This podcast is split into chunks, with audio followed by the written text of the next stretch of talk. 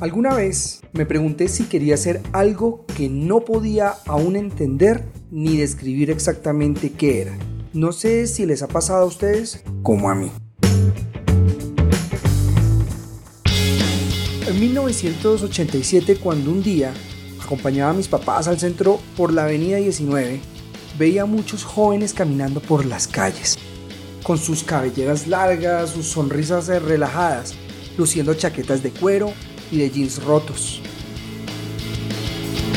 con camisetas con estampados que aún eran algo medio aterradoras y bastante molestas para la vista de algunos adultos, que al pasar por el lado los observaban con cierta mirada despectiva y rechazo. Pero algo dentro de mí decía que yo quería ser parte de estos jóvenes, verme como ellos, expresarme como ellos. Era esa necesidad de libertad, de no seguir una norma establecida, solo tal vez para caer bien a un grupo de personas desconocidas. Esa tranquilidad de gritar que eres una persona inconforme y que quieres ser más. O tal vez simplemente manifestar un sentimiento de amor o de decepción. De protestar por medio de una canción, así como nos contaban en la clase de historia en el colegio. Que lo hicieron grupos de afroamericanos a principios del siglo pasado y que su único medio de desahogo era la música o el baile. no reprimiendo esa necesidad de ser escuchados por miedo, hasta que en un punto de la evolución de la humanidad se acaba mediáticamente esta opresión. Y posteriormente dan lugar al surgimiento de géneros que siguen buscando abrir camino a una libertad de expresión tales como el blues.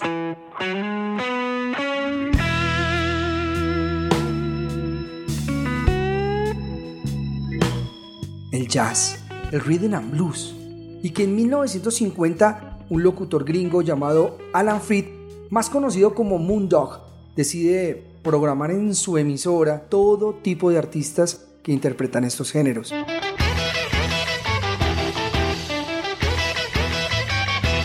Y que en algún momento, para darle un concepto general a las nuevas evoluciones de esta música, la denomina rock.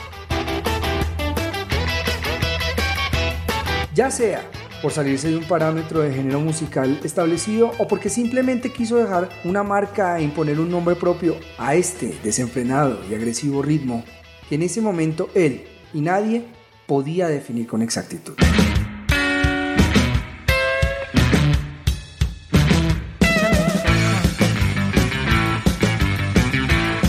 Pues parece que este concepto no ha cambiado durante todo este tiempo pues los que escuchamos este tipo de música demostramos que aún no podemos definirnos con exactitud. ¿Por qué? Porque evitamos ser encasillados en algo específicamente. Y es claro que no nos gustan las reglas.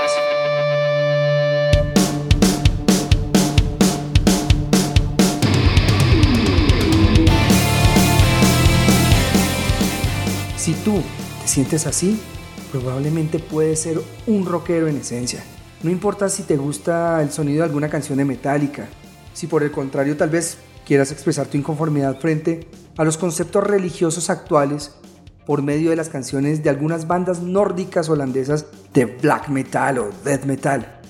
Si quieres expresar esa sensación de desamor o disgusto por esta sociedad por medio de algún tema de Nirvana o Pearl Jam, e inclusive quieras dedicar una canción con una letra dulce y profunda de Bon Jovi o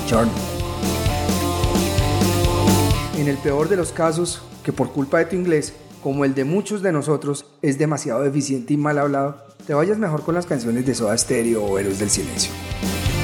Lo esencial es que te sientas libre de expresar lo que piensas y quieres.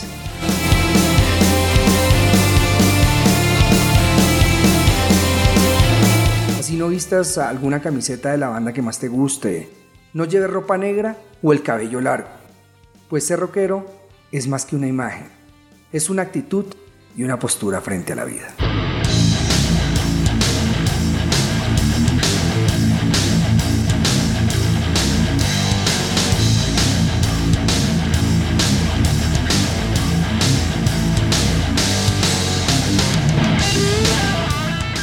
Muchos rockeros en la actualidad desafortunadamente discriminan a otros porque sencillamente no se sabe la historia completa de la banda que según ellos es la más importante. No se saben los nombres de todos los álbums o de todos sus integrantes. Que es mejor el heavy metal que el hard rock. Que si te gusta alguna canción de Prince o Phil Collins, no vas a entender las canciones de Iron Maiden o Judas Priest. Y por el contrario, por sus conocimientos eruditos, se olvidan de la esencia.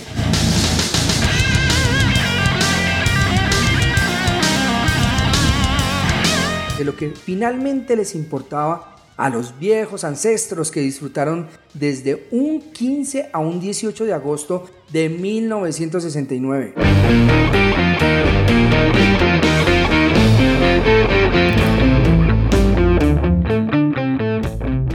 Allá en un pueblo llamado Bethel, a las afueras de Nueva York, donde todos reunidos, escuchando jazz, blues, rock, folk, pues no importaba si eras un seguidor de Jimi Hendrix, de The Who, si tenías una foto con Joe Cocker o si poseías la colección completa autografiada de los discos de Janis Joplin, o más aún, la fortuna de conocer personalmente a Neil Young. Si simplemente eras un joven que se escapó de su casa con sus amigos para desahogarse con la música y algo de alcohol, para gritar que no quería ir a prestarse el servicio militar en la guerra del Vietnam, los mismos los cuales llamaron Woodstock a esta reunión de 400.000 rockeros y que hoy en día, con más de 50 años encima, los llamamos abuelos. Los mismos que cuando hablan toman un profundo suspiro y expresan con cierta melancolía que fueron sin duda esos los mejores momentos de su vida.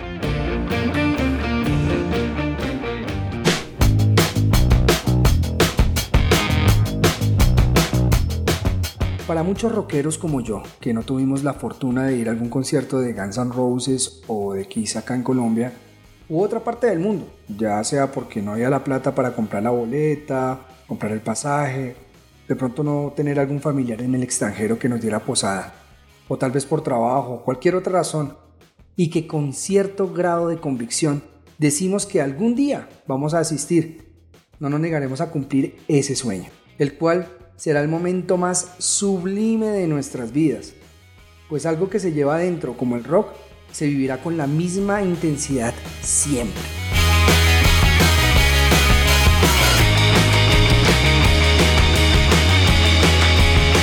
Así como cuando se eriza la piel, escuchando esa canción que lo hace a uno golpear las manos en la mesa o en las piernas como si fueran las baquetas en el redoblante de una batería, o imaginar la Gibson Les Paul en las manos de algún guitarrista que lanza ese solo maravilloso, que se repite con la voz y que solo nosotros entendemos.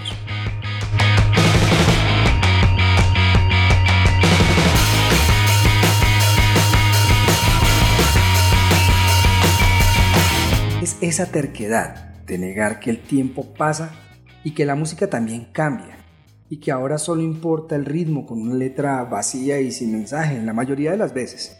Pues algo es cierto y es que los rockeros, en una buena parte, no nacimos con el talento para el baile y nos negamos de primera entrada a mostrar este tipo de dotes. Pero pues aún así nos enfiestábamos y pues nos gozamos el momento pues a nuestra, a nuestra manera.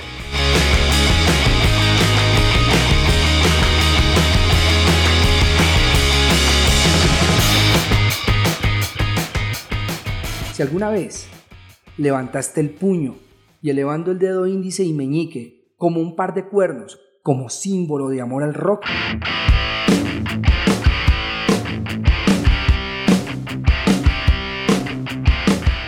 Desconociendo tal vez que este es un gesto popular y tradicional italiano que mezcla algunas supersticiones y que también en la cultura hinduista y budista es una expresión de defensa y rechazo o que tal vez un cantante llamado Ronnie James Dio integrante de una banda de los años 70, 80, más conocida como Black Sabbath, hizo más que popular este gesto entre todas las bandas y seguidores del rock.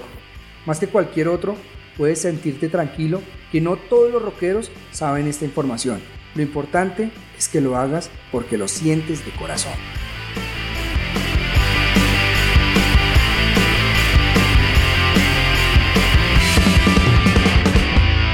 Algo es cierto y es que tenemos que aceptar que el rock tiene muchos elementos que lo componen y que adoptamos. No solo la música, los símbolos, gestos. Para algunos una forma de vestir, de llevar el pelo, de hablar, de opinar. Al final, todos somos personas con unas ganas infinitas de decir lo que pensamos y sentimos.